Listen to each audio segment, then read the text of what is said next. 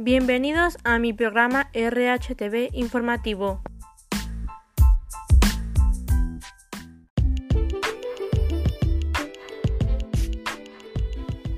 ¿Qué tal gente? Muy buenos días. Espero y se encuentren muy bien en compañía de todos sus familiares.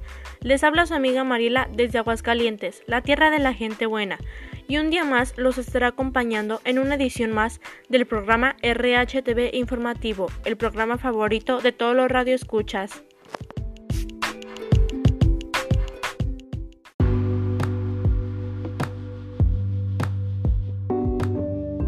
Bueno, y hoy tenemos un programa muy especial, ya que hoy hablaremos sobre un acontecimiento histórico que sucedió la madrugada del día 16 de septiembre de 1810 con el padre Miguel Hidalgo del llamado Rito de Dolores y termina un 27 de septiembre de 1821, 11 años después, con la llegada triunfal del ejército trigarante, encabezado por Agustín de Iturbide y Vicente Guerrero, a una jubilosa Ciudad de México.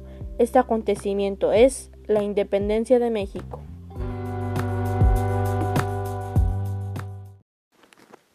Todos los días a disfrutar yogur chiquitín, a todos los niñitos les va a encantar. Por nutritivo y delicioso, chiquitín, sabor y confianza.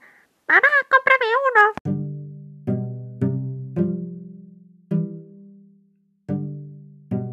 Ahora sí, público. Para entrar más en el tema, se encuentra con el gran historiador y famoso Cristo Gómez Sánchez, que nos va a contar un poco más de información sobre este gran hecho histórico. ¿Qué tal, señor Cristo? Gusto tenerlo aquí con nosotros. Buen día, Mariela. Gracias por invitarme a tu programa. Es un gusto estar con ustedes. Bueno, y díganos, historiador, ¿cómo fue la consumación de la independencia? Sí, claro, con mucho gusto te diré. Mira, la lucha por la independencia de México duró 11 años, al iniciar un 16 de septiembre de 1810 con el llamado del cura Miguel Hidalgo a levantarse en armas. Este gesto es mayor mundialmente conocido como el famoso Grito de Dolores. Tras una pelea intensa contra las tropas españolas, un 27 de septiembre de 1821, el ejército trigarante, bajo el mando de Iturbide, entró a la Ciudad de México. El eco se considera como la consumación de la independencia. Inicialmente, Iturbide fue uno de los integrantes destacados del ejército realista, y en noviembre de 1820 fue nombrado comandante general del sur, por lo que se le encargó combatir a Vicente Guerrero, quien se había convertido en uno de los principales líderes de los integrantes e independentistas. El 10 de enero de 1821, Iturbide le escribe a Guerrero para invitarlo a rendirse por estar en camino a la independencia. Diez días después, el 20 de enero, Guerrero le responde a Iturbide, pues éste rechaza el indulto, pero le ofrece su ayuda, si en verdad su propósito es lograr la independencia. A fines de enero, Iturbide comienza una intensa labor epistolar para difundir sus planes de la independencia a, diversas personalidades. El 4 de febrero, Iturbide invita a Guerrero a que se reúnan, lo que ocurre el 10 de febrero en Acatempan, municipio de Teloloapan. En esta reunión ocurre lo que es el episodio conocido como Abrazo de Acatempan, Posteriormente, Mariela, el 24 de febrero de este año, Iturbide firma el Plan de Iguala y lo envía al virrey Juan Ruiz de Apodaca. Destacado como principios de este documento el establecer la independencia de México, mantener la monarquía encabezada por Fernando VII o alguno de los miembros de la corona española, establecer la religión católica como única y la unión de todas las clases sociales. El primero de marzo, Iturbide da a conocer el plan de Iguala a las que lo proclaman como el comandante del ejército de las tres garantías.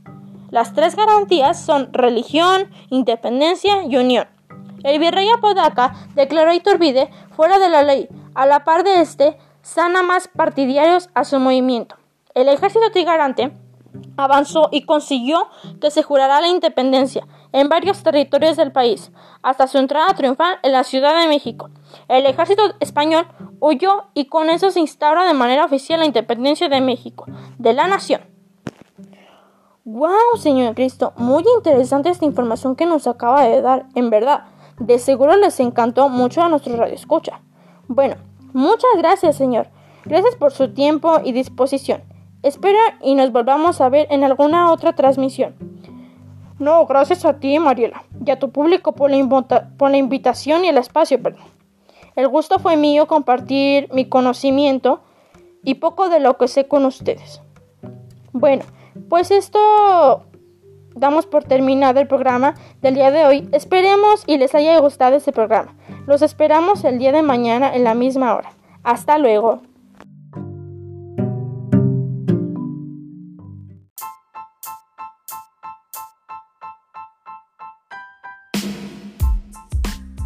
Bueno, y si quieres escuchar más acontecimientos sobre México, escucha RHTV Informativo.